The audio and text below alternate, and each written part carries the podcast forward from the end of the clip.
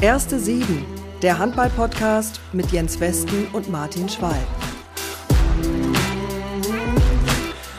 Es sind nur noch ein paar Stunden bis zum Anpfiff der ERF Euro 2024 und das ist doch völlig logisch, dass ihr von uns einen ausführlichen Ausblick auf das bekommt, was uns, was euch in den nächsten knapp drei Wochen erwartet. Ich würde es vielleicht nochmal äh, präziser und besser formulieren, auf was wir uns freuen, vor allen Dingen können und dürfen und was wir mit der ersten sieben ganz besonders beobachten werden, inhaltlicherseits, also handballerisch.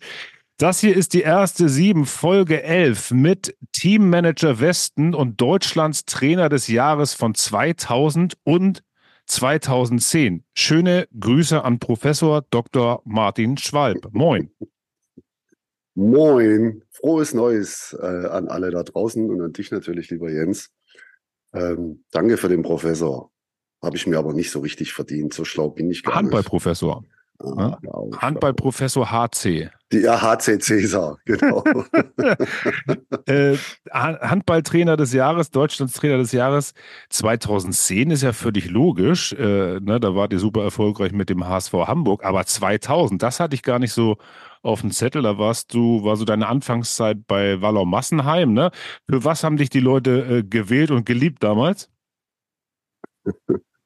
Äh, ich, ich, habe äh, damals die Ehre gehabt, die SG Wallau Massenheim als Trainer äh, begleiten zu dürfen. Und wir haben dann zu dieser Zeit die jungen Wilden aufgebaut, falls ich das noch so, falls du das noch ein bisschen im Kopf hast. Das war so ja, eine, Pommes, ne? Unter ja, anderem. Pommes, Immel, Weber. Wir hatten dann auf einmal äh, Christian Rose. Wir hatten auf einmal vier, fünf deutsche Nationalspieler. Jetzt in der Zeit noch junge deutsche Nationalspieler, aber die durften dann da reinschnuppern, dabei sein. Äh, hat ja dann auch der Heiner federführend alles gemacht. Ähm, und äh, dafür, das wurde so anerkannt, Land auf, Land ab, dass da die Jugend eine Chance bekommt. Und wir haben auch, ja, glaube ich, ganz attraktiven Handball gespielt. Mhm. Und dann nochmal zurück zu Happy New Year, von mir natürlich auch. Äh, was hast du äh, vielleicht auch abseits des Handballs für Wünsche für 2024? Ja, ich glaube, wir haben alle viel Wünsche. Die Welt läuft ja nicht ganz so rund im Moment, wie wir uns das vorstellen. Und äh, was wünscht man sich auf einer Misswahl? Weltfrieden. Weltfrieden wäre immer am besten. Also wünsche ich mir das auch. Da kann man ja nicht so falsch, falsch liegen. Ich glaube, wir sollten uns alle mal wieder ein bisschen beruhigen und, ja. äh, und mal äh, wieder aufeinander aufpassen, wir Menschen. Das machen wir im Moment, finde ich, zu wenig. Ja, und handballerisch, was erwartet uns da in, in diesem Jahr? Ja, das gesamte Paket. also es ist ja wieder ein Jahr, in dem äh, wir zwei große Ereignisse haben, plus dann im Januar 25 gleich nochmal ein großes Ereignis. Das heißt, wir haben in 13 Monaten äh, drei große Ereignisse mit Olympischen Spielen in, in Paris, jetzt in unserem Land die Europameisterschaft. Das ist natürlich ein ganz, ganz großes Highlight. Weltrekordspiel in ein paar Stunden äh, ja, man kann sich auf, den, auf, auf das Handballjahr 24 freuen und ich hoffe, es wird natürlich auch sehr erfolgreich. Den ersten Schritt in die richtige Richtung können wir dann gleich gegen die Schweiz in Düsseldorf machen. Und wie optimistisch bist du da? Ah, ich bin eigentlich grundsätzlich immer ein optimistischer Mensch. Wir haben eine gute Truppe, die, die äh, sind jetzt auch eingespielter schon ein bisschen. Ja, die haben jetzt auch schon ein bisschen Erfahrung. Ich sage jetzt mal ein Juri Knorr oder ein, oder ein Köster oder wie auch immer. Die haben alles schon ein bisschen Erfahrung gesammelt. Das heißt, die sind schon äh, ja, mehr drin. Ich glaube, es gibt einen gewissen Druck, vor allen Dingen vor 50.000. Ganz so einfach wird das nicht gegen die Schweiz. Und äh, ich, ich glaub, bin aber schon optimistisch, dass sie sich in der Gruppe mit durchsetzen können. Und dann schauen wir mal, was in der Zwischenrunde passiert. Ja, haben eine gute Truppe, die Schweizer, ne? Auf jeden Fall. Ja, Andi Schmid zaubert auch noch immer mit rum. Und dann noch Eröffnungsspiel und dann so eine, so eine ganz andere Atmosphäre auch drumherum, prasselt viel auf die Jungs ein. Also sie müssen schon alle Sinne beisammen haben und äh, sich wirklich konzentrieren, weil klar, die Schweizer werden viel 7 gegen 6 spielen, hat Andi Schmidt ja auch schon angekündigt, werden schön auf die Tempo Taste drücken, da wird schön vorgespult ab und zu mal. also, da musst du hellwach sein, keine Frage. Zweimal bist du Trainer des Jahres äh, geworden, beziehungsweise zum Trainer des Jahres gewählt worden. Das ist natürlich aller Ehren wert, slash äh, mehr als ordentlich, aber ich kenne einen, der ist siebenmal zu Deutschlands Trainer des Jahres gewählt worden. Und den haben wir jetzt gleich bei uns. Aber bevor Heiner Brandt sich in unsere gemütliche Runde gesellt, kannst du nochmal aus deiner Sicht erzählen, was Heiner Brandt zu dem gemacht hat, der er heute ist. Nämlich eine absolute Sportlegende, den man in einem Atemzug nennt mit Franz Beckenbauer, Boris Becker, Michael Schumacher und ich finde völlig zu Recht. Ja, also er hat für unsere Sportart äh, entscheidende Erfolge errungen. Es ging ja schon los 1978 bei, als sie Weltmeister geworden sind in Dänemark gegen die Russen. Also ich kann mich dann auch sehr gut dran erinnern. Du warst wahrscheinlich zu jung, nehme ich an, oder? Also ich war drei. Ja. Drei, ja, ein bisschen zu jung. Ja. Äh, ich fand das, ich fand das überragend, absolut. Das war, kam aus dem Nichts. Sie waren ja auch noch ganz äh, relativ junge Mannschaft und, und haben es äh, ganz toll gemacht. Ja, und dann, äh, ja, als auch seine Trainerlaufbahn ist natürlich auch unerreicht. Und wir haben uns ja ganz am Anfang der Trainerlaufbahn schon kennengelernt von ihm, Ende 83, Anfang 84. Also als er dann 84 bei den Olympischen Spielen auch als Co-Trainer mit dabei war bei der deutschen Nationalmannschaft und war auch noch mein Trainer in Wallau. Später dann, Anfang der 90er. Und dann noch wieder als Nationaltrainer. Also ich könnte euch schon viele Geschichten erzählen, aber was Heiner natürlich immer ausgezeichnet hat, ist äh, äh, eine klare Meinung, klarer Charakter, äh, standfest, konntest dich immer auf ihn verlassen. Äh, genauso so ein Typ Mensch, wie du ihn als Trainer brauchst. Du weißt, was du bekommst, mit ganz, ganz viel Handballahnung gepaart. Also das ist schon außergewöhnlich und dann auch noch als Trainer Weltmeister zu werden und als Spieler Weltmeister zu werden. So. Großen Respekt.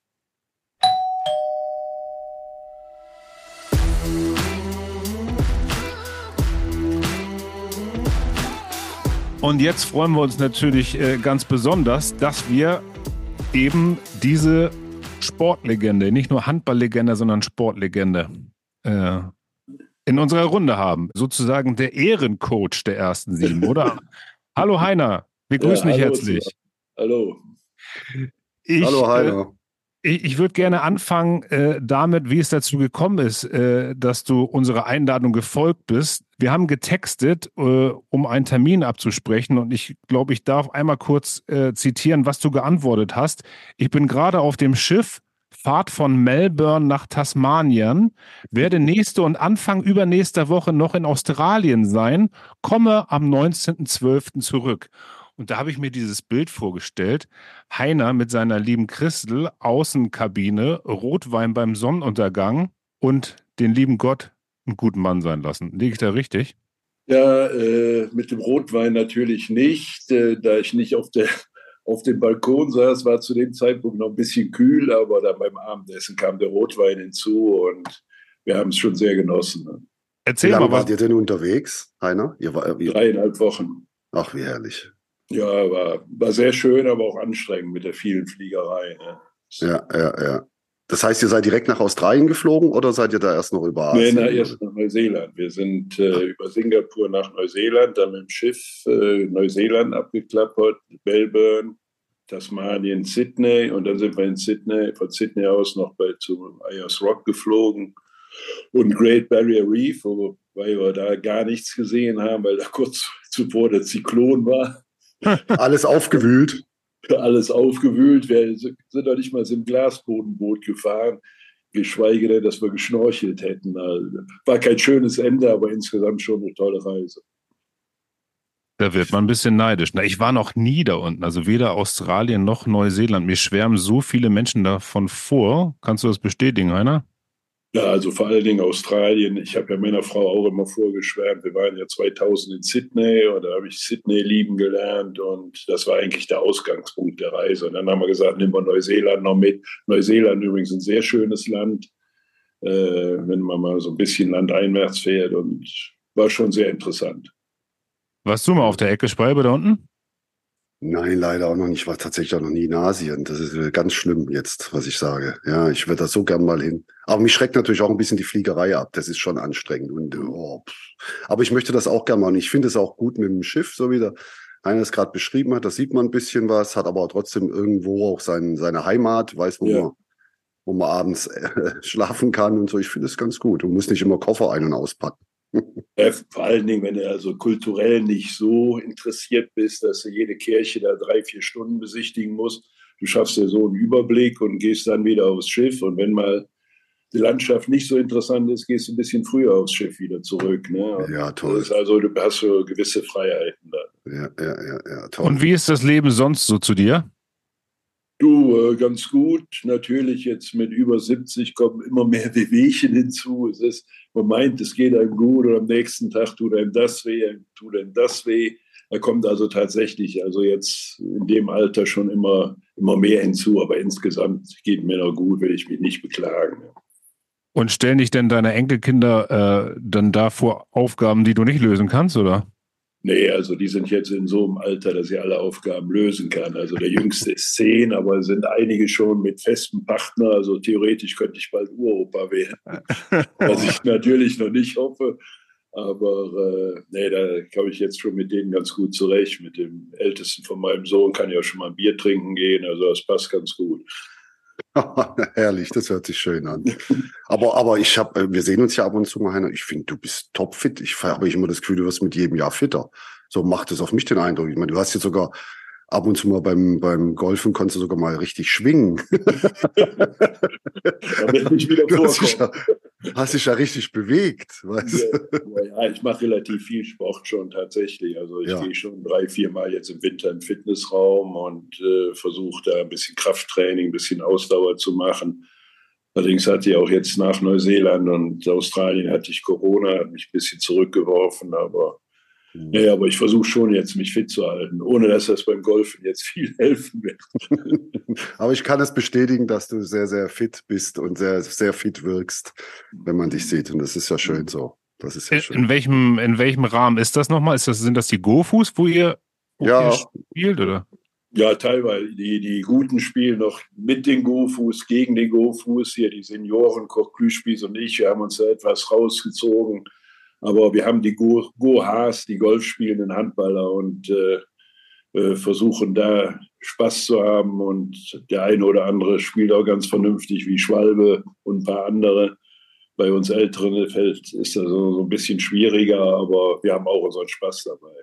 Und Ja, das ist ja. dann, Eine Ja, du, wirklich ne? tolle Gemeinschaft, äh, ganz also, äh, viele, viele Jungs, die natürlich auch gerne mal einen Golfschläger schwingen, aber viel wichtiger ist das Zusammensitzen und gemütlich mal erzählen von früher. Und es sind unterschiedlichste Generationen Ja. und das macht es eigentlich so spektakulär. Ja, also ja, das, das ist eigentlich das Interessante, dass da drei, im Prinzip drei Handballgenerationen zusammen sind und trotzdem Spaß haben können. ne? Das ist also das Außergewöhnliche dran. Ja, ja. und Go-Haas, also die golfspielenden Handballer, das seid ihr denn sozusagen die eine Generation und dann noch so die, die Kretschmers und, und Stephans und, Genau. und sowas, die, alle, die so praktisch einen Golfschläger schwingen äh, und mal Handball gespielt haben, oder sind viele dabei. Und genau, es ist so die, diese drei Generationen. Aber die, die, 2007 Ur- die, die ganz Alten sind Kurt Plüschspies und ich und dann kommen die. Gerd Ja. Rosendahl noch. Bitte? Gerd Rosendahl, Rosi noch. Bukowski noch. Genau. Und dann kommt die mittlere Generation mit Schwalbe und den Rotbrüdern und Kalu Gaidul und ja, und die, die Jüngeren, die zwar mittlerweile auch schon 50 sind, aber die, die Youngsters sind mit Kretsche, Daniel Stefan, Blackie und so weiter. Und, und die Generation, also hier dann, dann Kretsche und Blackie und sowas, die tragen dann aber äh, dein Equipment, oder? Also das sind denn deine die Caddies halt, oder? hochmotiviert. Ja, Die sind das- hochmotiviert jetzt. Das ist, das ist mein Ziel, dass die mal irgendwann meine Caddies sind. aber die sind immer auf der Runde. Die spielen auch zweimal am Tag und die haben keine Zeit noch, sich mit mir zu beschäftigen. und die Go und die Go Fuß, dann habe ich es ein bisschen durch, durch, durch den Tüdel gebracht. Also die Go Fuß, wer sind das dann? Nochmal? Ja, nee, du hast es nicht durch den Tüttel gebracht. Das, sind, das ist über die GoFus entstanden und da gibt's eine Abteilung, das sind jetzt mittlerweile die Gohas. Wir spielen Ryder Cup auch gegen die GoFus äh, einmal im Jahr. Ist auch toll. Also Fußball und Handballer treffen sich da und darüber hinaus äh, haben, haben wir jetzt halt so eine Gemeinschaft, dass wir mal mit den Jungs einmal im Jahr zwei, drei Tage äh, Golf spielen und einmal mit den Mädels. Da gehen dann die Mädels mit. Und das macht sehr, sehr viel Spaß und ist immer ein Riesenhighlight. Ja, hört sich erstrebenswert an. da dabei zu sein. Vielleicht, ja, vielleicht kann ich ja mal als. Muss noch ein paar Länderspiele ja. machen, Jens. Ja, ich, das, das könnte das Problem sein. Aber vielleicht, ich, vielleicht kann ich mich tatsächlich als Caddy dann ins, ins Spiel bringen. Ja, ja, ja, ja. Vielleicht. Und für, und für gute Laune. Und für gute machen, Laune. Machen wir dir mal die gute Laune jetzt nicht kaputt. Wir sagen mal vielleicht. Heiner, wir haben, äh, Schwalbe und ich haben äh, beim Intro schon so ein bisschen natürlich über die bevorstehende Europameisterschaft äh, gesprochen. Und ähm, wenn so ein Großevent ansteht, vor der Tür steht, dann werden natürlich immer die Ikonen, immer die äh, Legenden befragt von allen möglichen Journalisten. Das ist ja wahrscheinlich auch widerfahren in den letzten Tagen. Was war denn die Frage, die dir am meisten gestellt wurde jetzt die letzten Tage? Du, es war noch gar nicht so viel, weil ich auch immer unterwegs war. Es kommt aber in den nächsten Tagen noch einiges. Aber klar, ist immer die Frage nach den Favoriten und nach den Chancen der deutschen Mannschaft. Und ja, ist eigentlich immer relativ einfach. Äh, man sagt eben, die Favoriten sind eigentlich die besten Mannschaften. Das sind zurzeit sicherlich Dänemark, Schweden. Ich weiß nicht, ob die Norweger noch dazu gezählt werden können. Und was mit der deutschen Mannschaft? Ja, sie gehören sicherlich nach den Erfahrungen in den letzten Monaten nicht zu den Top-Teams. Da sind vielleicht einige andere Nationen weiter, aber vor eigenem Publikum äh, ist vieles möglich. Wie siehst du denn die Auftaktpartie? Wir haben uns gerade auch mal so ein bisschen darüber unterhalten. Vor 50.000 gegen so eine Mannschaft wie die Schweiz und bei dieser Gruppenkonstellation, wir haben ja noch Nordmazedonien und Frankreich dabei und es kommen zwei weiter ist nicht die einfachste Aufgabe. Na, ist auch unangenehm. Ich meine, von der Schweiz verlangt keiner, dass sie gegen Deutschland gewinnen. Die werden relativ locker gehen und ich weiß auch aus eigener Erfahrung, das Auftaktspiel ist schon was Besonderes, auch im eigenen Land. Ich habe jetzt neulich mal gesagt, also ich war bei dem Auftaktspiel gegen Brasilien damals in Berlin, war ich nervöser als vor dem Endspiel. Also das war auch kein gutes Spiel, da erinnere ich mich noch. Nee, nee, das war die ganze bei der ganzen Mannschaft war es ähnlich. Das war so einfach durchgekämpft. Mehr war es nicht. Und mhm. obwohl die Vorfreude eigentlich damals auch da war, wir haben uns alle enorm auf das Turnier gefreut. Das ist ja auch was Außergewöhnliches, ein Turnier im eigenen Lande. Aber wir haben diese Nervosität am Anfang nicht ablegen können.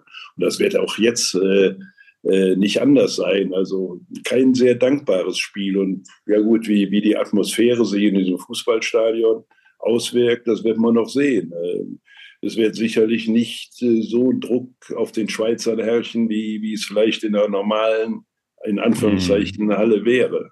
Mhm. Hast du mal, hast du mal in so einem Fußballstadion äh, als Trainer oder als Spieler oder irgendwie vor so einer Kulisse gearbeitet, gespielt? Ja, wir haben einmal so ein Spiel gehabt hier mit den Oldies, als das äh, Spiel vor Rekordkulisse in, in Frankfurt, in Frankfurt. war, vor den, mhm. vor den Rhein-Neckar-Löwen. Da haben wir mit so einer mit so einer Jux-Mannschaft im Prinzip haben wir da gespielt, aber es ist ganz komisch, aber ich finde das auch als Zuschauer ganz komisch. Ne? Also äh, das ist ja teilweise schon, schon in, der, in der Kölner Linksess Arena, wenn man da weit weg vom Spielfeld sitzt, bekommt man wenig von der Dynamik, von der Schnelligkeit mit. Also ich finde es auch für den Zuschauer nicht so schön. Aber es ist scheinbar der Zeitgeist, eben vor solchen Kulissen zu spielen. Und ich meine, die Eishockey-Leute haben es 2009 schon gemacht in Schalke. Wenn wir sehen, Skispringen in Oberstdorf, da ist alles Event. Ja, also, mhm. Aber der, der, reine Sport, ob es gut dafür ist, ob es gut für die Mannschaft, ob es gut für die Zuschauer ist, lasse ich mal dahingestellt sein. Mhm. Ja, ja. Also ich bin bei dir, ich bin da bei dir, weil man kann das mal machen, weil es jetzt halt so einfach der Auftakt ist und da guckt halt ganz Deutschland zu und du machst einen Weltrekordversuch, da hast du natürlich ein paar mehr Schlagzeilen, aber auf Dauer würde ich das auch nicht sehen. Also ich würde jetzt nicht sagen, da machen wir jetzt immer die Spiele da in, in, in irgendwelchen Stadien. Ich glaube, so als ein, einmaliges Event ist ja, es ganz ja. lustig. So muss man sehen, denke ich auch. Ja, die, die, Frage an die beiden äh, Trainer, ihr habt jetzt beide auch über Nervosität, Anspannung äh, gesprochen vor so einem Riesenevent, gerade Auftaktspiel, vor allen Dingen im eigenen Land. Wie nimmst du denn den Trainern, äh, den Spielern die Nervosität? Puh. Ja, erstmal gehst, gehst ja nur mit, mit, mit Freude dran. Das merkst du ja schon vorher, wie, wie du in dieses Turnier reingehst. Und ich denke, die, einen Teil der Nervosität äh, nimmst du eben, wenn, äh, wenn du optimal, optimal vorbereitet bist auf dieses Spiel. Eben, dass du eben weißt, was, was auf dich zukommt vom Gegner her und natürlich auch selbst dich in dieser Verfassung befindest, dass du eben Selbstvertrauen hast und, und, ohne Angst da eben reingehst. Das lässt sich zwar nie ganz verhindern, aber ich denke, die eigene Stärke und das Wissen um den Gegner, was eigentlich zu jeder guten Vorbereitung gehört, sind eben elementar da. Ja, genau. Und, und auch das, ich finde auch das, Heiner, was, was dich immer ausgezeichnet hat. Ich war ja auch äh, öfters dein Spieler äh, Stabilität, dass du einfach weißt, du, du, du kannst dich auf deinen Trainer verlassen, der macht jetzt auch keine extra Geschichten oder, oder ist mit der Situation überfordert. Und wenn du da als Trainer stringent an diese Sachen rangehst, eine gute Vorbereitung machst und, und einfach jeder auch weiß, äh, ihr könnt euch auch bis an mir festhalten, weil ich habe die Erfahrung, ich kann das auch, dann hilft es einer Mannschaft natürlich auch. Ich glaube, das Aber kann Alfred auch. Da wollte ich, wollte ich gerade sagen, dann haben wir genau. doch haben wir doch mit Alfred eigentlich den perfekten. Das, das ist ja immer der, das ist ja immer der Vorteil, wenn du ein bisschen erfahrene Trainer hast, ja, die dann nicht selber sich anstecken lassen, sondern die dann schon ihren Weg gehen. Und du wirst jetzt vom Alfred da keine Blödsinnigkeiten. Der wird jetzt keine äh, irgendwelche Sachen machen, die jetzt nur bei dem Spiel macht.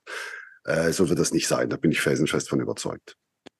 Du, Heiner, äh, 2004 Europameister als, als Coach mit der deutschen Nationalmannschaft und Weltmeister 2000, 2007. Wenn du versuchst mal so ein bisschen die, die Mannschaften, die Spieler, die Kader so nebeneinander zu legen und mit denen von heute vergleichst, ne? Äh, wo sind vielleicht Gemeinsamkeiten, wo sind Unterschiede?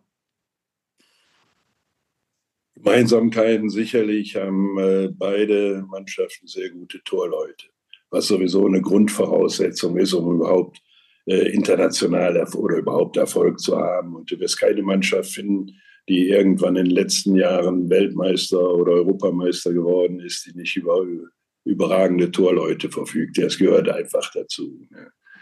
Abwehr ist eigentlich, sagen wir, von der Breite her die jetzige Mannschaft sogar besser ausgestattet, gerade so was das Zentrum anbetrifft, den Innenblock. Wir hatten Oliver Rogic, aber danach war so ein bisschen Fluktuation. Äh, Klimowitz, Sebastian Preis, dann nachher Blecki hat dann im Mittelblock spielen müssen, in Anführungszeichen, obwohl er nie da gespielt hat, hat er eigentlich ja immer nur auf der Halbposition gedeckt.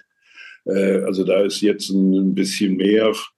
Äh, auf der Spielmacherposition hatten wir natürlich mit mit Markus Bauer, jemanden, der schon das Spiel hundertprozentig verstanden hatte, der es auch leiten konnte, der auch eigene Ideen, vernünftige Ideen mit einbrachte, obwohl er dann im Spiel äh, im, im, Laufe des Turniers ja auch mal kurzfristig wegen Verletzung ausgefallen ist. Da ist der Stern von Mimi Kraus aufgegangen.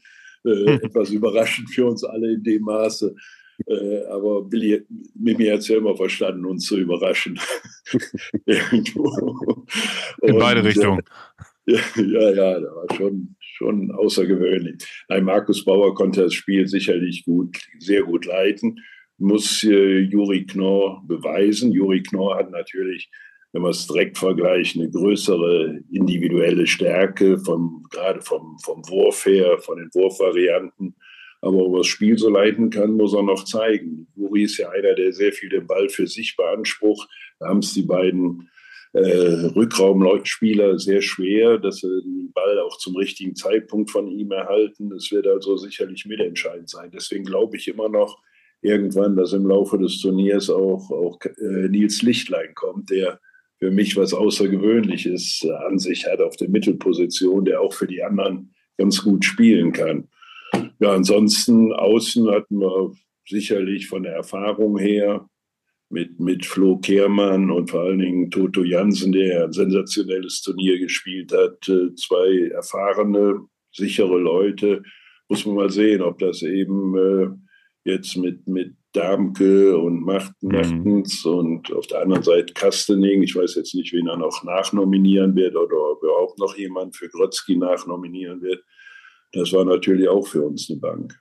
Ja. Und dann war natürlich dann auch mit, mit Blackie, muss man sagen, ist ein Spieler dazugekommen, der eigentlich nicht vorgesehen war, aber der so die Leaderrolle, zumindest als emotionaler Leader, hervorragend ausgefüllt hat. Mhm. Das muss, da muss dann auch noch einer sein, der da vorne weggeht.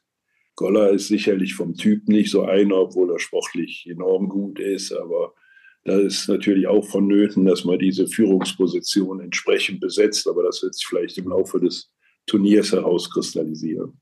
Was Aber er du, ist auch Schwalbe? bereit dazu. Er ist auch bereit dazu, Johannes Goller. Wir haben uns ja auch mit ihm unterhalten und er ist sich durchaus auch der Sache bewusst, dass er da entgegen seinem normalen Naturell. Naturell ein bisschen mehr Gas geben muss. Das weiß er. Und das macht er auch. Davon bin ich überzeugt. Ansonsten habe ich da gar nicht viel anzumerken. Das ist alles, das, was der Heiner sagt, das, das trifft den, trifft den Kern. Ich glaube, dass ein großer Vorteil äh, der 2004er, 2007er Mannschaft immer war, dass sie auf den Außenpositionen wirklich so gute Leute hatten, weil das unterschätzt man ab und zu mal. Vor allen Dingen auch, weil Toto Jans natürlich auch auf der Halbposition gedeckt hat. Dadurch konnte so jemand wie Blackie auch mal in die Mitte gehen. Du hattest einfach viel, viel mehr Möglichkeiten, Leute auch mal rauszunehmen, aus der Abwehr zu schonen, wenn du einen Außenspieler hast, der auf der Halbposition so stabil ist, wie das Toto war. Und äh, das hilft natürlich schon. Und zu Markus Bauer, der perfekte Spielmacher. Er ist in diese Rolle reingekommen. Der war jetzt vielleicht nicht so torgefährlich wie, wie äh, Juri Knorr, aber der perfekte Spielmacher. Und da äh, wird Juri auch äh, ein bisschen Augenmerk drauf legen, seine Jungs da in Bewegung zu bringen. Das, das wird mitentscheidend sein, das glaube ich auch. Jetzt sind wir ja hier bei erste Sieben, Heiner, ne? Wie sieht denn deine erste Sieben aus? Der Deutschen. Oh, habe ich mir noch gar keine Gedanken gemacht. Äh, ja, sicherlich äh, mit äh, Julian Köster und Goller. Julian Köster, muss ich sagen, ich habe ihn ja hier in Gummersbach einige Male gesehen, hat schon eine sehr gute Entwicklung genommen. Ist aus meiner Sicht auch ein Top-Abwehrspieler äh, im, im Mittelblock und vorne. Er hat auch, muss ich sagen, hier einige Male diese Mentalität gezeigt, die man einfach braucht. Der ist Mann gegen Mann gegangen, hat einen auf die Nase gekriegt, hat sich an die Nase gepackt und ist sofort wieder Mann gegen Mann gegen denselben Abwehrspieler gegangen und hat ein Tor gemacht. Also hat mich so richtig begeistert, diese, diese, diese Mentalität, die er an den Tag gelegt hat. Ja, Rückraum rechts, äh, weiß ich, kann ich jetzt nicht beurteilen, weil ich jetzt auch das Spiel gegen Portugal nicht gesehen habe, ob Helfner oder Usins. Usins ist sicherlich ein ganz interessanter Spieler da auf der Position. Links außen wird das Rennen offen sein. Ja, und jetzt zunächst rechts außen Kastening und, und Goller am Kreis. Ja. Und Juri natürlich, oder? Mit dem Rückraum, Knorr. Ja, ja, klar. Ja, ja, Lo- Logo. Hast du andere, andere Ideen, Schwalbe? Nein, nein, Nö. nein. Also das werden sie, ich tippe mal auch, das, so werden sie zumindest erstmal aufs Parkett gehen in dieser Konstellation. Da muss man schauen. Ich bin auch auf noch ein paar andere gespannt. Da kommen ja ein paar auch aus Verletzungen und sind noch jung und haben noch nicht so die Erfahrungswerte. Ich glaube, es ist wichtig, dass ich auch ein, und das war bei Heiner, glaube ich, bei dir auch immer so, dass du so ein paar Überraschungsgäste hast, von denen du vorher gar nicht geredet hast. Wie du es vorhin gesagt hast, mit Mimi. Und mal wie geht das denn jetzt auch? Er hilft. Er hat mir ja damals auch Ja. geholfen beim Champions League Sieg in Ja, Köln. Hat er auf einmal jedes Ding reingemacht. Ich wusste auch nicht, wo das herkommt. Und habe mich total gefreut. Ich glaube, sowas braucht die Mannschaft auch. Ja, sowas brauchst du aber nicht immer bei bleiben. so einem Turnier. Also 2-4, wie wir Europameister wurden, ist Steffen Weber gekommen. Und Jan-Olaf. Immel im Halbfinale. Kannst du dich noch Mhm. erinnern? Ja, ja. Gegen ja, Dänen war das im ne, Halbfinale. haben- Ja. Und das übernimmt in diesem Jahr Martin Hanne, Männer. Ne? Ja, ja. Also ich glaube, aus dem, aus dem Testspiel in Flensburg gegen Portugal wurde ein bisschen viel gemacht. Ne? Da hat er, glaube ich, fünf, fünf Nüsse gemacht oder sowas. Und der hat das natürlich im, äh, im Tank. Der ist natürlich schon ein toller Handballer. Vielleicht könnte das der äh, Überraschungsgast werden. Äh, Den wirst du auch brauchen. Den wirst Ja. du auch brauchen. Der, der so ganz unbedarft mal rangeht und einfach, ja, auch die richtigen Momente auf seiner Seite, das Momentum auf seiner Seite, so Ja. wie sie es heute mal alle sagen. Ja, aber du, das brauchst du 100. Und da brauchst du als Trainer natürlich auch das Glück, ihn im richtigen Moment einzusetzen. Zeitpunkt, ja, ja. Das, also, das ist sicherlich auch das Trainerglück, ne? Mhm. dass Ja. bei vielen Einwechslungen einfach haben musst. Ne? Aber Martin Hanne habe ich auch hier in Gummersbach gesehen beim Spiel. Der war also von der Abwehr nicht zu halten. Der ist da marschiert, marschiert und machte Tore, die, die ganz einfach aussahen. Aber da kam was raus oder er hat sich im Spiel Mann gegen Mann durchgesetzt. Das war schon, schon äh, sehr toll, was er da gezeigt hat. Ne? Und, und vielleicht muss man sich auch mal in die Situation der Gegner versetzen. Ne? Ich meine, die wissen, okay, Deutschland, Handballnation, ähm, 2007 haben sie die Weltmeisterschaft gewonnen im eigenen Land, also da kann richtig was entstehen. Also die haben bestimmt auch den nötigen Respekt vor der, vor der Mannschaft. Und, und wenn wir schon mal dabei sind, der, der Blick von außen, ne? ähm, es gibt bestimmt ein paar, die eine Qualität bei den Deutschen sehen, aber die sich die Frage stellen, sag mal, ihr habt doch Pekeler und Wienzek, ne? Warum schafft ihr es nicht, die zu überreden oder warum ist es so schwer? Dass die noch mit dabei sind, Heiner. Stellt euch mal vor, die beiden wären im Kader. Dann hätten wir, ich will nicht sagen, gar keine Sorgen, aber dann könnte zum Beispiel Julian Köster, könnte sich mehr oder weniger auch auf den Angriff konzentrieren. Ne? Was, was machst du dann mit Goller und Kohlbacher? zum Beispiel, ja. aber es ist natürlich alles. Tust du die beiden noch auf der Halbposition und läufst dann einen Gegenstoß mit vier Kreisläufern als Ballführer. Das, wäre neuer Rekord. Das wäre neuer Rekord. Mit drei ja. haben wir es schon öfters mal probiert, aber mit ja, vier ja. Kreisläufern das neuer Rekord. Mit drei war schon immer kritisch. Ne? aber, ne, weißt du, aber wir, wir haben ja hin und wieder mal dieses Thema, dass, äh, ich sag mal, so ein, ne, so ein Dule Duvnjak oder sowas, der würde mit einem Bein irgendwie äh, zur kroatischen Nationalmannschaft fahren. Und mit mhm. äh, Winzek und Pekela haben wir da zwei, ja, die schon irgendwie sagen, wir haben das Alter erreicht, wo ich auf meinen Körper hören muss. Gut, ich weiß bei Pekela wirklich nicht. Ich meine, er ist ja länger ausgefallen, aber wirklich hundertprozentig fit ist, dass er so ein Turnier durchstehen kann. Bei Winzek könnte ich mir vorstellen, dass er das schaffen würde. Aber äh, ich meine, jetzt auf der Position wird, werden wir nicht unbedingt äh, ein Riesenproblem haben, wenn, wenn sich keiner mehr verletzt. Also da kann man da kann man schon, schon mit leben. Also aber denke, du hast ja auch über die Persönlichkeiten gesprochen, weißt du, so ein Winzek, ich meine, ich finde, der fehlt an allen Ecken und Enden.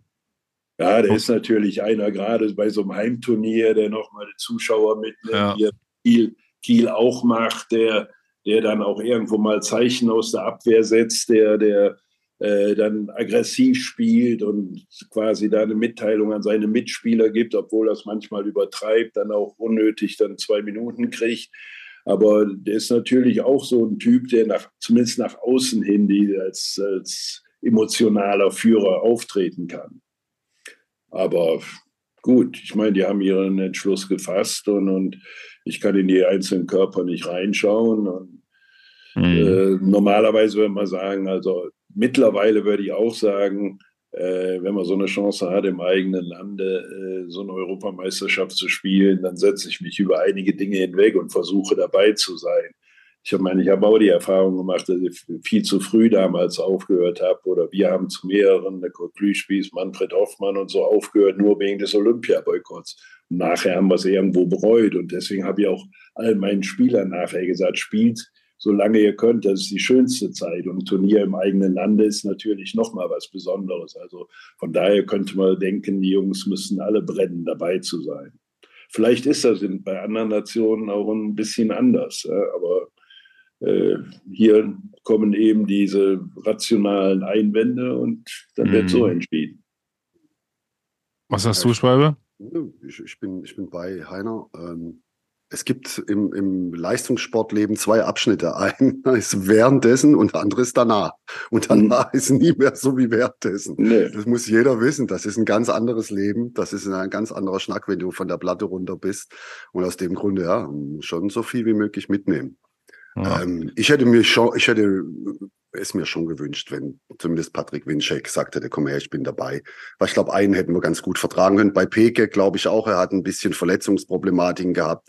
Ob er das durchgestanden hätte, weiß man nicht so ganz genau, aber einer hätte, äh, würde uns schon gut zu Gesicht stehen. Und dann gehst du auf die Zielgerade Richtung äh, Vorbereitung, beziehungsweise auf die Zielgerade Richtung Turnier, hast ein ähm, Testspiel noch in, äh, in Kiel und dann gibt es erstmal ein schönes Brimborium, dass jetzt einer äh, seine Nationalmannschaftskarriere beendet. Fand ich auch so ein bisschen, war für mich ein Fragezeichen dahinter, muss ich sagen. Ja. Mit Henrik Pekeler.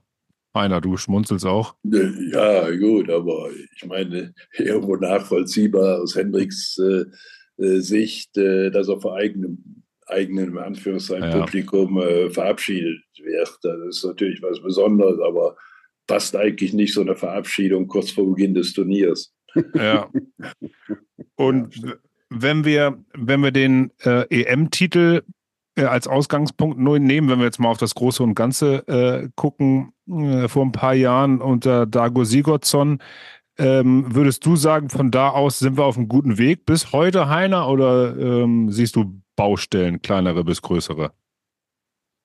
Nee, ich sehe im Augenblick eigentlich äh, diese großen Baustellen nicht. Ich meine, wir haben gute Voraussetzungen für, die, für dieses Turnier. Wir haben zwischendurch sicherlich einige Rückschläge gehabt Wobei 2016 kam ja auch sehr überraschend eigentlich und das Turnier hätte ja auch anders laufen können, wie bei jedem anderen Turnier auch. Aber man war ja schon in der Vorrunde fast draußen. Danach war keine kontinuierliche Entwicklung. Ich glaube, wir sind im nächsten Jahr direkt bei der WM im Viertelfinale oder was ausgeschieden, glaube ich, gegen Katar oder Achtelfinale in Frankreich war es, glaube ich.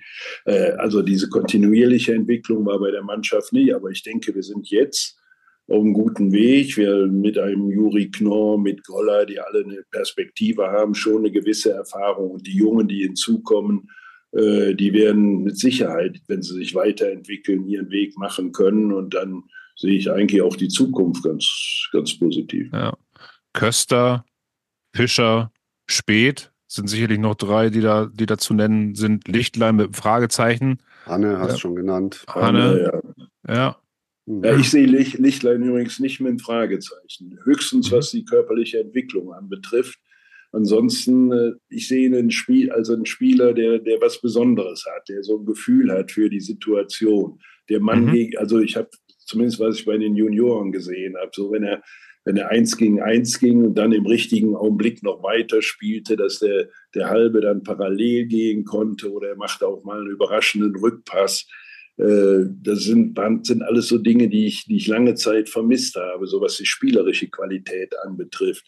Wie die körperliche Entwicklung weiter verläuft, kann ich nicht beurteilen. Aber selbst da hat er ja schon mit überraschenden Würfen aus dem Rückraum auch schon mal Akzente gesetzt. Das ist so der, der klassische Trainerblick, Jens, weißt du? Ja. Was, macht, was macht der Spieler denn für seine Mitspieler? Wie bewegt er sich? Ist er in der Lage, diese hundertste Sekunde zu finden, um den Ball dahin zu bringen, wo er hin muss? Das sieht dann bei bestimmten Spielern sieht es aus, ja klar, der muss dahin, das ist so toll, und andere können das nicht, die kriegen das nicht auf die mhm. Reihe, die passen zu früh, zu spät, können die Situation nicht richtig mhm. einschätzen, wann gehe ich, in welche Richtung gehe ich.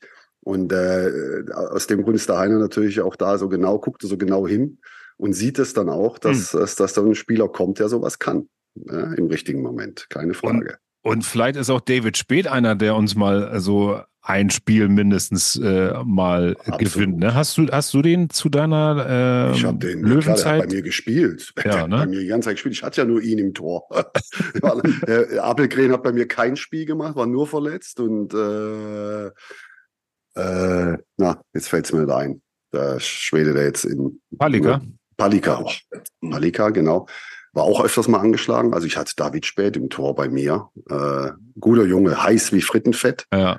Sehr, sehr äh, selbstbewusst, geht daran, äh, ist auch präsent, hat auch jetzt in jungen Jahren schon eine Präsenz im Tor, die ich auch Respekt. Also hat sich da wirklich mhm. nochmal zwei, drei Schritte nach vorne entwickelt. Und der kann sowas. Das hat man ja auch gesehen hier beim äh, Final Four, als die Löwen jetzt Pokalsieger geworden sind. Kannst dich auf ihn verlassen. Da kommt der rein, da kommt Energie. Das ist genau das, mhm. was man ja braucht bei so einer Europameisterschaft. Und das wird er bringen. Ja, und ich denke, wenn, wenn Andy Wolf als erster Mann da, da gesetzt ist und dann wirklich mal einen Hänger haben sollte und ja. dann so ein Typ wie, wie, wie David Spät kommt, der dann auch nochmal Emotionen zeigt und wenn er dann den ersten Ball hält, dann nimmt ja. er die ganze Halle mit und dann passiert da was am Spiel. Ja, so sieht's aus. Genau, das ist das. Also je länger ich drüber nachdenke, desto mehr Bock äh, bekomme ich auf jeden Fall auf das Turnier und mit eurer Expertise und mit euren äh, Gedanken und Ideen im Kopf lasse mich natürlich noch mehr anstecken, dass das äh, ein richtig gutes Turnier wird. Aus, du, äh, du aus weißt ja, dass du Sicht. morgen abgefragt wirst. Gell? Morgen ist wieder Test, was du behalten hast von den Sachen, die der Heiner gesagt hat. Ja, alles natürlich. Das meiste ja, ist ja vergebene Liebesmühe bei dir. Habe ich alles mitgeschrieben, du. ne? Erfahrung macht ja, äh, macht, macht ja klug. Ähm, wir nehmen natürlich auch immer unsere Jungs und Mädels, Damen und Herren aus unserer Community mit rein. Heiner, bei Insta hat der gute und liebe Timo Tinnemeyer eine Frage aufgeworfen, ähm, die ich jetzt mal an dich weiterleite. Äh, nach deinem ähm, Abschied bei der Nationalmannschaft als Bundestrainer, ne? Äh, Gab es da für dich nochmal andere ähm, Optionen als, als Trainer, die dich gereizt haben? Nee, also gar nicht. Ich habe nicht einmal drüber nachgedacht, äh, wieder auf die Trainerbank zurückzukehren. Ich habe auch bis heute nicht einmal einen Trainingsanzug angehabt und habe ein Jugendtraining oder irgendwas geleitet. Ich bin gar nicht mehr in der Handballhalle gewesen. Das Thema war für mich abgeschlossen. Muss auch sagen, ich hatte mich vorher schon damit beschäftigt. Die letzte Zeit lief ja auch nachher dann nicht so schön und waren viele negative Begleitumstände. Und äh, da war für mich klar, das Thema ist erledigt. Und ich habe auch gesagt, mein, heutzutage sind die Erfahrungen andere. Für mich reicht es im Alter. Ich habe gemerkt, dass so die, die Schere so ein bisschen auseinanderging im Verhältnis zu den Spielern, muss man eben sehen. Die sprechen auf einmal eine andere Sprache als die Generation, mit der ich lange gearbeitet habe. Also für mich war das, war das Thema dann, dann erledigt und ich habe auch nie wieder daran gedacht, zurückzukehren an die Bank. 14 Jahre als Bundestrainer, unter anderem mit Europameister und Weltmeistertitel, dann kann man auch mal sagen, so Leute, reicht, ne? Schwalbe, oder was meinst du? Ja, da waren ja. auch ein paar negative Dinge dabei, wollen wir auch nicht vergessen. Ja, aber das gehört auch dazu. Dann weiß ja, man ja. das zu schätzen. Äh, wenn die Erfolge jetzt nur so reinpurzeln würden, dann könnte man das gar nicht richtig einsortieren. Ich glaube auch gerade die schlechten Zeiten gehören auch dazu. Ja, ja, und, auf jeden Fall. Ähm, ich habe ich hab Heiner ja jetzt auch die letzten Jahre ab und zu mal gesehen und begleiten dürfen, habe ich, hab ich schon erwähnt. Heiner macht einen unglaublich ausgeglichenen, entspannten Eindruck. Hat er als Trainer nicht immer so. ja, ja. Das da war auch schon mal ein bisschen Anspannung, da konnte auch schon mal böse werden, mhm. aber zu Recht natürlich auch. Aber jetzt ist es mittlerweile, äh, dass das sieht, merkt man ihm an, dass das mhm. eine erfolgreiche Zeit war und dass es, dass jetzt das halt auch vorbei ist und dass man halt mhm. sich jetzt neuen Sachen widmet. Das ist doch toll. Ja. Das ist doch schön. Äh, du hattest das Ende an, angesprochen und es ging ja auch unter anderem äh, darum, dass du dich stark eingesetzt hast für eine deutschen Quote, ne? Unter anderem, wenn ich das richtig auf dem Schirm habe, oder? Ja, Quote ist ja immer nur eine Notlösung, muss man sagen. Mir wäre es lieber gewesen, es, äh, es wäre auf normalen Wege passiert. Die ja. Quote habe ich zwar irgendwann dann auch ins Spiel gebracht, aber als Notlösung, äh, weil, sich, weil sich nichts tat, weil Uwe Schwenker mich immer ausgelacht hat, wenn ich irgendwas in der Richtung sagte. Und äh, da tat sich nichts. Und deswegen ist überhaupt die Quote ins Spiel gekommen. Ja, Alfred war ja auch vor ein paar Wochen bei uns hier in der ersten, in der ersten sieben und der hat das auch nochmal wieder vorgebracht. Ne? hat so ein bisschen Querver äh, Quervergleich gezogen zu den, äh, zur dänischen Liga zum Beispiel, wo halt einfach ähm, exorbitant mehr Dänen, mehr junge Däner, äh, Dänen eingesetzt werden. Ähm, Schwalbe hat natürlich zu Recht ähm, entgegengebracht, das kriegst du äh, natürlich äh, nicht verankert irgendwo, sondern wenn, dann ist es ein Gentleman's äh, Agreement. Siehst du die Notwendigkeit und, und auch wäre das praktikabel und, und wünschenswert? Oder? Ja, Schwalbe hat recht, aus rechtlichen Gründen ja zunächst mal wäre es nur als Gentleman's Agreement möglich. Und das haut garantiert in der Bundesliga nicht hin, nur kurzfristig. Also so so einig will man sich in dieser Frage nicht. Äh, ich meine, grundsätzlich ist die Situation ja schon wesentlich besser geworden als zu meiner Zeit. Äh, ich habe wirklich angefangen und ich musste ja, was heißt musste, war ja auch gut so, Schwalbe reaktivieren in der Nationalmannschaft, als ich als Bundestrainer angefangen habe. Schwalbe war ja auch 35, aber er war der einzige Spieler, der mir helfen konnte. Da war beide ja. und breit auf dieser Position. Keiner, der einigermaßen diese Rolle hätte äh, ausfüllen können. Und er hat auch ein bisschen persönliche Betreuung gebraucht, Heiner. Weißt du, der braucht auch einen, mit dem man dann mal in Ruhe reden konnte und so. Auch das. Nein, aber es, gibt, es, gab damals ja schon die Situation, da sind auch ein paar Nationalspieler geworden, die waren selbst überrascht. Die haben direkt beim ersten Länderspiel haben die gefragt, ob sie das Trikot haben können, weil sie sowieso nicht wiederkommen würden und so. Also, ich habe ja auch aus der, aus der zweiten Liga. Zeitzi ist damals aus der zweiten Liga gekommen, Flo aus der zweiten Liga, Frank von Beeren. Also es war damals schon nicht so ein großes Angebot. Aber was ich damit sagen will, jetzt haben wir ja doch schon junge Spieler, äh, wie die vier, die jetzt äh, Juniorenspieler, die im Kader sind, die auch in der Bundesliga ihre Aufgaben schon erfüllen und auch wichtige Aufgaben haben. Also es ist schon eine, eine etwas andere Situation. Wobei man sagen muss, wir hatten ja auch schon mal vorher äh, Juniorenmannschaften, die Europameister, Weltmeister geworden sind. Und da aus diesen Mannschaften haben die meisten es nicht geschafft. Ausnahme waren Uwe Gensheimer oder Martin Strobel mal. Selbst Martin Strobel erst einige Jahre später. Also mhm. äh, es war schon eine etwas andere Situation. Aber ich denke, es ist auch illusorisch, jetzt äh, darüber nachzudenken, dass wir Verhältnisse wie in Dänemark haben könnten. Also deswegen, wir wollen ja auch hier die stärkste Liga haben und ja. da wird da wird es irgendwo immer darauf ankommen, dass wir die stärkste Mannschaft haben. Aber es war natürlich eine Phase auch da, wo mittelmäßige ausländische Spieler deutschen Talenten die Plätze weggenommen haben. Das war so ein bisschen schade damals. Hm. Du noch was ja. zu ergänzen? Nee, ich, äh, ja. Also ich finde auch, äh, wir müssen einfach wissen, dass, dass, dass man halt Wert darauf legt, auch dass man äh, ein paar deutsche Spieler mit rausbildet, dass es halt einfach auch einen gewissen Wert hat für den Verein und für das Umfeld und alles, damit man da selber schon drauf kommt, das zu machen, finde ich jetzt so, weil, weil es ist schwer. Ich finde es am schönsten, Gentleman Agreement. Ich finde es toll, wenn sowas funktionieren würde. Also wir wären da auch dabei, aber ähm, ich glaube, es ist nicht realistisch und von daher sollte jeder in seinem Verein halt mal ein bisschen nachschauen, was man denn für die Jugend machen kann. Ich glaube, in den letzten Jahren sind auch schon viele junge, gute Spieler rausgebildet worden. Äh, ist natürlich schon auch komisch zu sehen, dass der aktuell vielleicht beste Nationalspieler erst nach Barcelona muss, um dann wieder zurückzukommen. Ich habe von Juri Knorr geredet. Das mhm. fand ich, finde ich so ein bisschen, oh, also scheint ja da was gelernt zu haben, was wichtig ist. Also wir sollten auch ab und zu mal über den Teller schauen. Aber grundsätzlich glaube ich schon, wir gehen in die richtige Richtung. Boah. Gut, Heiner, wie sieht's denn aus? Ähm, hast du genügend Einladungen über die Europameisterschaft hinweg gesehen oder bleibst du bei dir äh, im Wohnzimmer und guckst es zu Hause oder gehst du vor die Tür?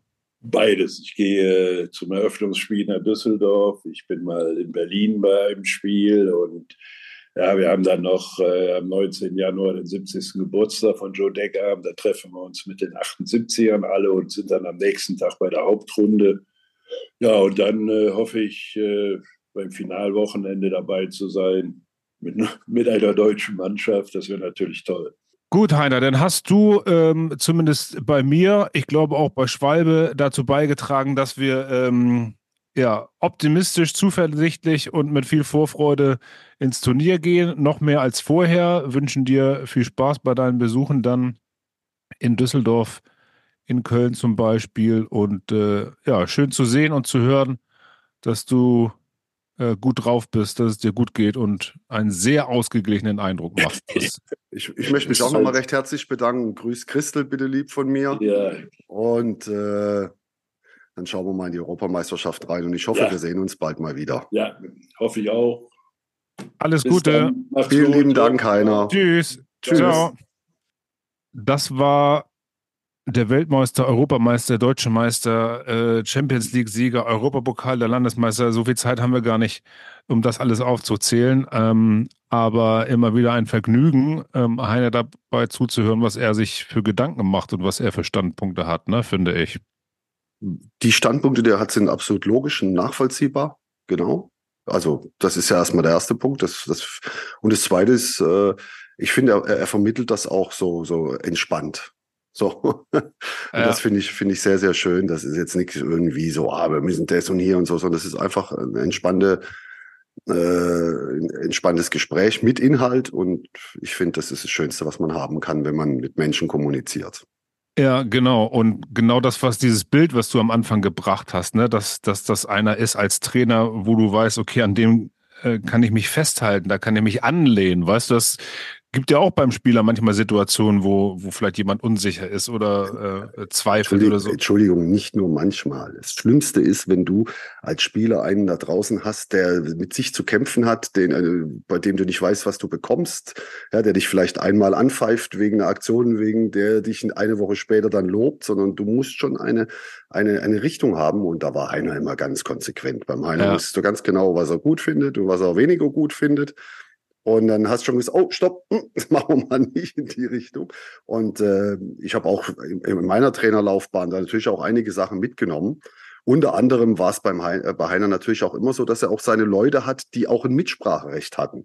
Fand ich auch sehr, sehr äh, gut. Ja, nicht nur über die Köpfe hinweg bestimmt, sondern auch erfahrene oder Leistungsträger mit ins Boot genommen und gesagt, komm, wie machen wir es denn? Und äh, das, das äh, ist sicherlich für einen guten Trainer unerlässlich. Ja.